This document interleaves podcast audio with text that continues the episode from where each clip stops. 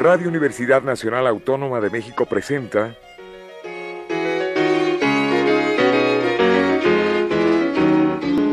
La música popular alternativa.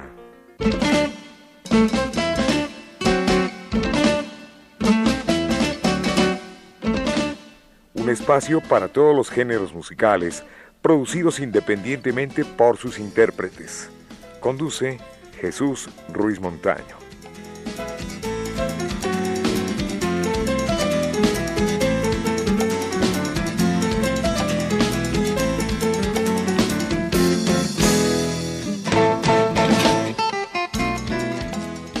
Amigos, buenas tardes. Esto es la música popular alternativa y nos da muchísimo gusto contar con la presencia de una artista mexicana. Su nombre es Aura Rascón, intérprete, autora, artista, ejecutante de varios instrumentos, viajera de cierta forma y representante musical de México en varios países. Yo le doy la bienvenida a Aura Rascón. Muchísimas gracias, don Jesús. Es un placer tenerla aquí. Aura Rascón es hija de un entrañable compañero de la radio, como es Froilán Rascón, productor radiofónico, promotor cultural y antropólogo además, y creador de un programa que tiene ya muchos años de estar en el aire, cuyo nombre es Derecho a la Ciudad a la Carta. ¿Cómo la ven? Bienvenida, Aura, de veras, me da muchísimo gusto. Muchísimas gracias. Tenerla aquí en esta cabina y sobre todo que usted nos platique cómo, cómo llegó usted, cómo se fue de México y cómo llegó hasta los Países Bajos. claro que sí. Bueno, primero que nada, un agradecimiento por la invitación. Es el gusto es mío de estar aquí. Este es su lugar. Muy amable, muy y amable. su casa. Muy amable. bueno, llegué a los Países Bajos después de varias vueltas. Yo salí de México a temprana edad. tenía 17 años, era en 1997.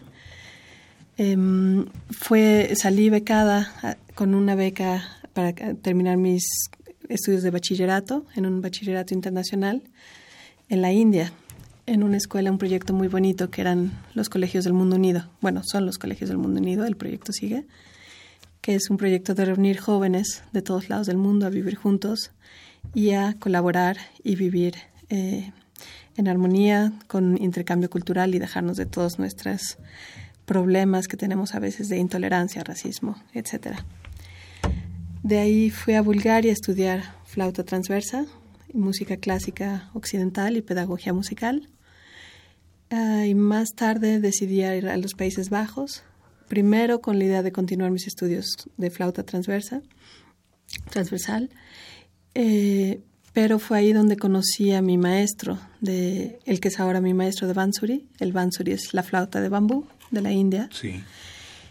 Eh, es el, un gran maestro, muy reconocido a nivel internacional, Hari Prasad Chaurasia, y de ahí decidí cambiar este instrumento. Y de ahí me quedé con él, en, estudiando con él en, en los Países Bajos y también en la India, regresando a India. ¿Hubo problemas con el idioma, con las costumbres y, bueno, todo lo que esto implica? Pues sí, claro que sí. No, no fue fácil.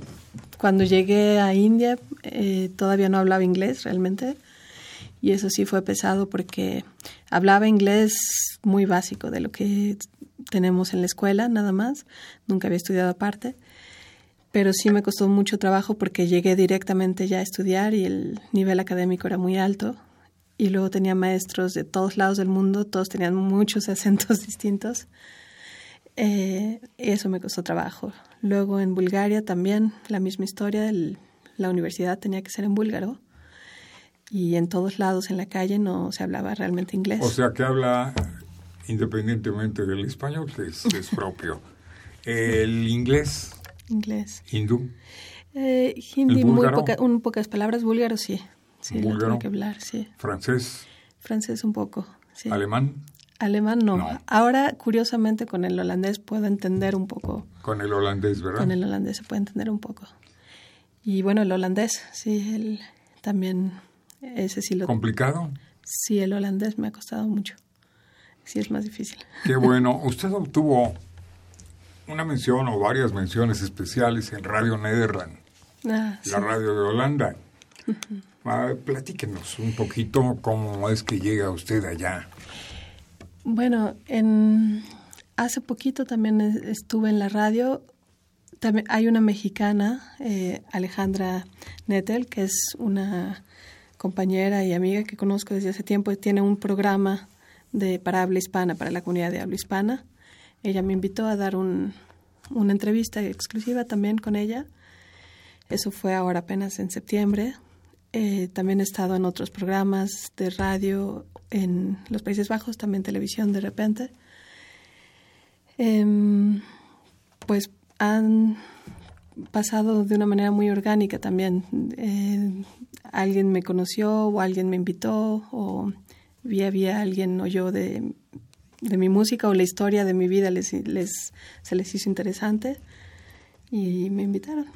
Podríamos decir que usted ya es eh, alguien reconocido a nivel internacional, porque ha dado varios conciertos importantes en varias ciudades, pues, capitales de Europa.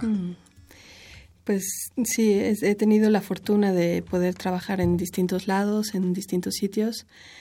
Yo la verdad sí siempre me sentiré como una principiante. También creo que la, la música es una materia enorme y y la verdad lo tomo de una manera muy humilde porque teniendo figuras como mi maestro enfrente lo veo que el camino es larguísimo y apenas apenas veo que estamos empezando. Además de flauta, ¿qué otro instrumento ejecuta?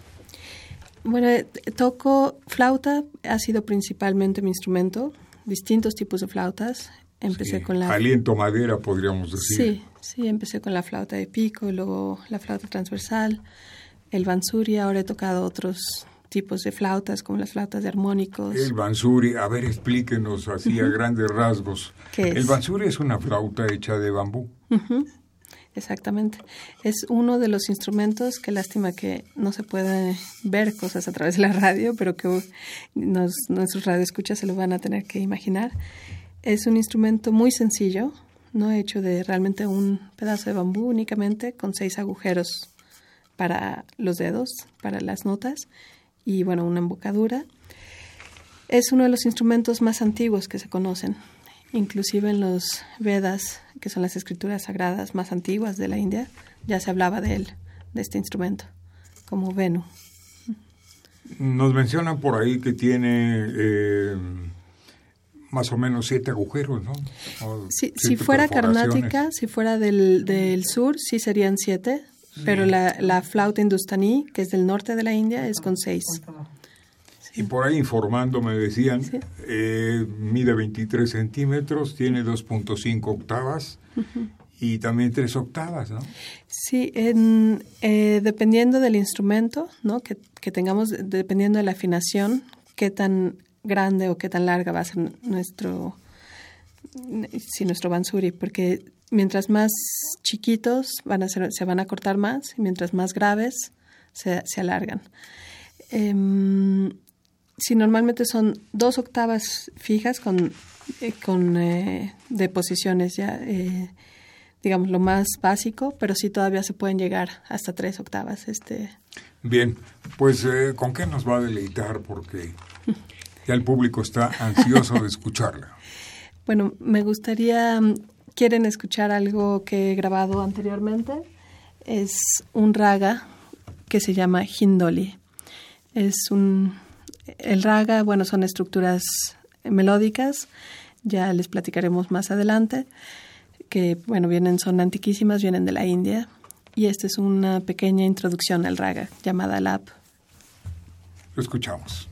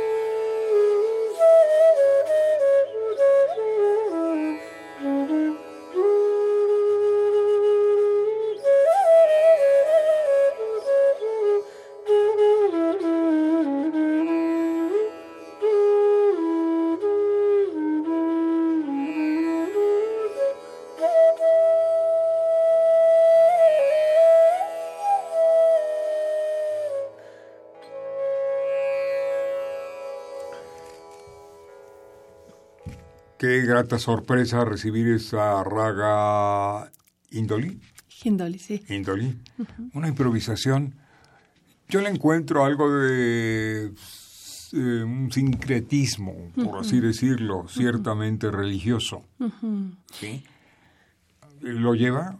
Eh, ¿Está comprimido ahí? Claro, sí, claro que lleva una, mucha de esta música comenzó, ¿no? De sus inicios en, como decía, recitando los Upanishads, que eran los textos sagrados. Entonces también, y, y cuando son, por ejemplo, composiciones vocales, muchas tienen connotaciones devocionales o espirituales. Dentro de su calidad de intérprete, usted ha alternado con, pues, con algunos artistas muy mencionados en la India, en Holanda, por ejemplo. Eh, ¿Quiénes son? Bueno, em, creo que he tenido la fortuna de conocer a muchos grandes maestros, grandes artistas.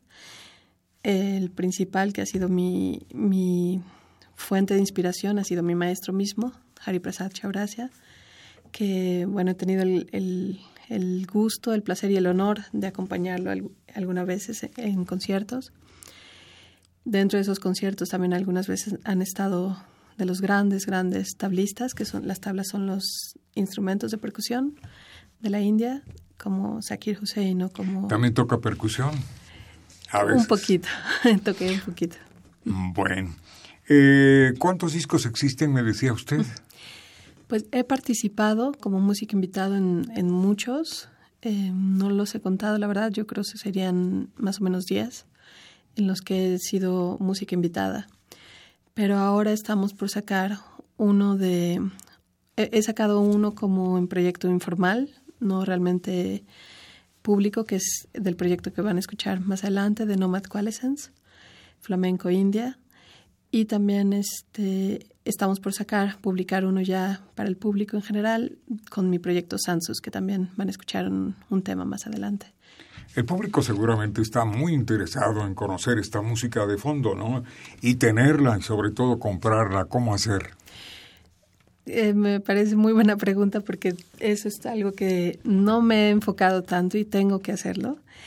Em, estoy en estos tiempos, quiero poner una página en internet con mi nombre eh, para que ahí pueda poner toda la música en un mismo lugar.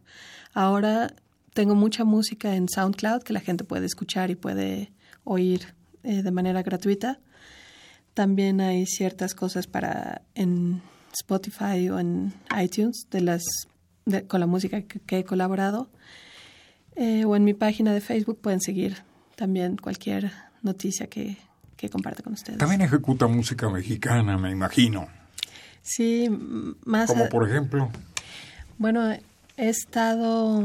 La música mexicana es una pasión que he tenido un poco eh, añorada y que, que he tenido un poco de lado, pero que últimamente más y más quiero acercarme a ella porque mientras con más lo tradicional. Claro porque mientras más lejos estoy de México de mi tierra también más lo extraño es más nostalgia. Es, más nostalgia. Bueno pero para que no nos dé nostalgia y para complacer al público a nuestro querido auditorio el siguiente la siguiente obra se llama Tripudín.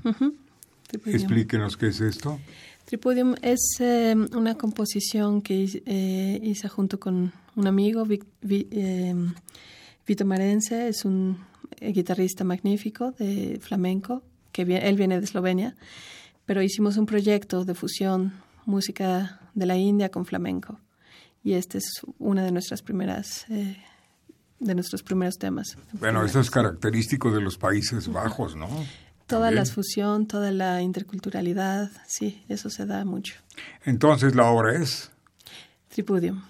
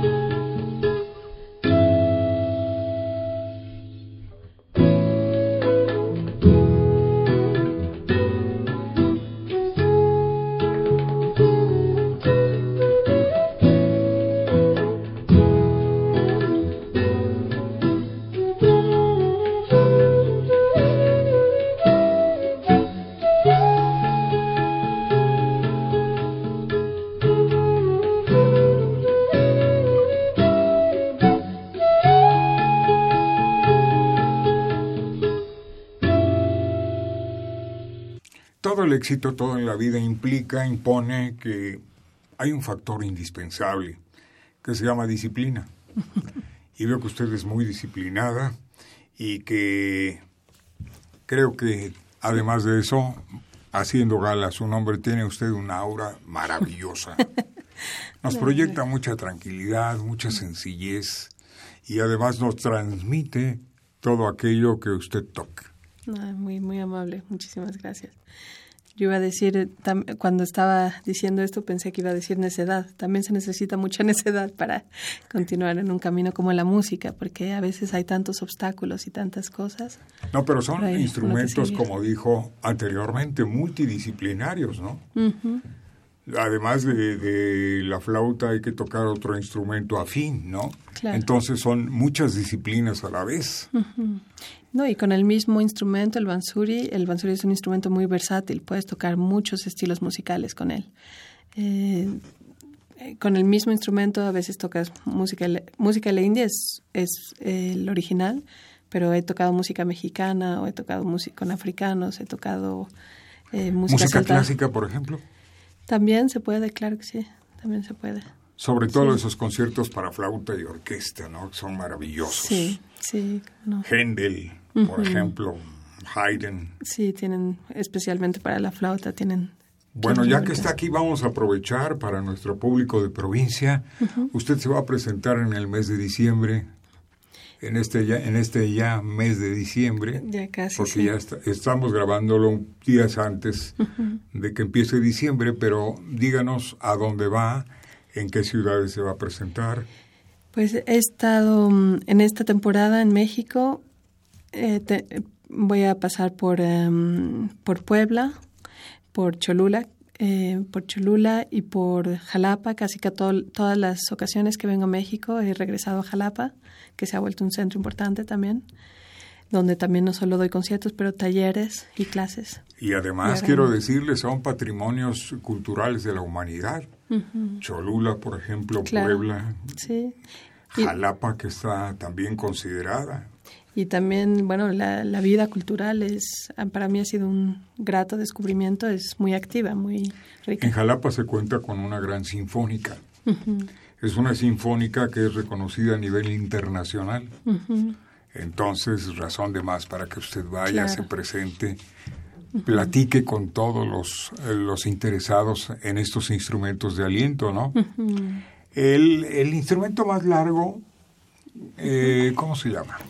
¿Este? Sí. Este es el bansuri, ¿no? Eh, pero mm, este es el que tocamos más de, sí, más para la música clásica indostaní. Cuando tocamos, por ejemplo, un bansuri más pequeño, lo usaríamos más para algo más folclórico. No, no tanto para algo clásico, sino para algo folclórico o popular. Y estas otras flautas largas que ve aquí son flautas de armónicos, que no tiene, esta no tiene agujeros, es nada más con intercambios de... ¿Podríamos llamarlas dulces? Eh, pues es que la flauta dulce aquí en México la llaman a la flauta barroca, ¿no? La flauta de, pico. Eh, no lo he, nunca lo he escuchado así para un mansuri, pero bueno, no sé si, si puede ser correcto. Vamos con, con otra obra que se llama Dos años de lluvia.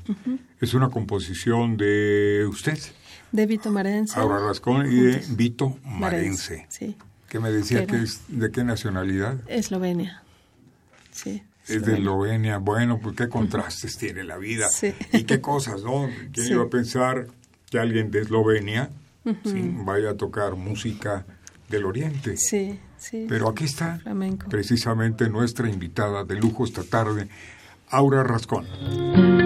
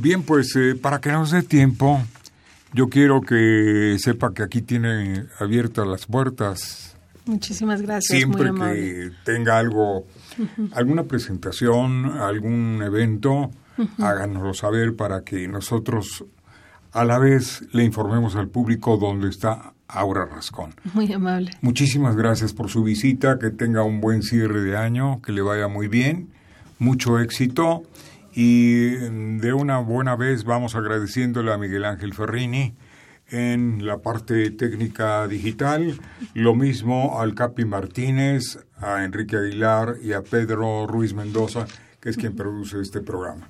Muchísimas gracias pues, a todos. Eh, muchísimas gracias, Aura, por, por venir. Y vamos a escuchar un fragmento de Mujer de Arena y después usted nos va a regalar un pedacito de improvisación. ¿Qué le parece? Me parece muy bien. Para el deleite de todos los amigos de este programa. Muchas gracias. Gracias a usted, señor. Buenas tardes, mucha luz a Froilán Rascón, compañero de siempre. Se los daré. Buenas tardes.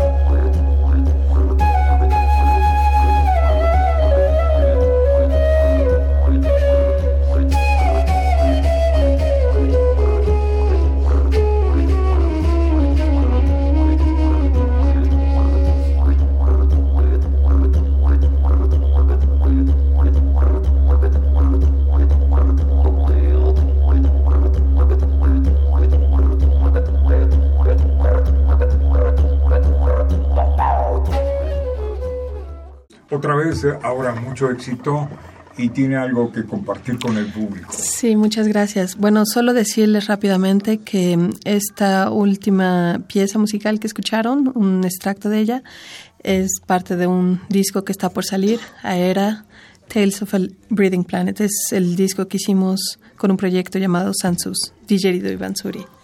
Ya los mantendremos al tanto. La escuchamos en vivo. Muchas gracias. A ustedes. Beep.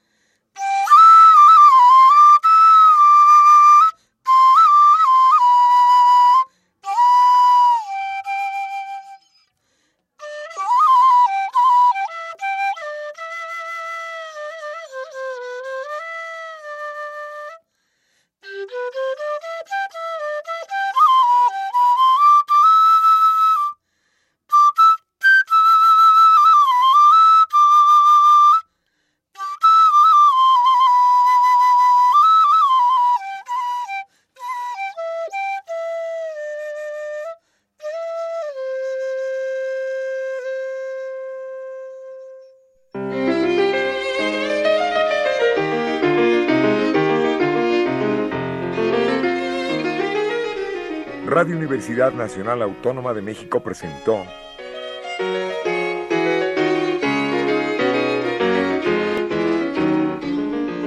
La música popular alternativa.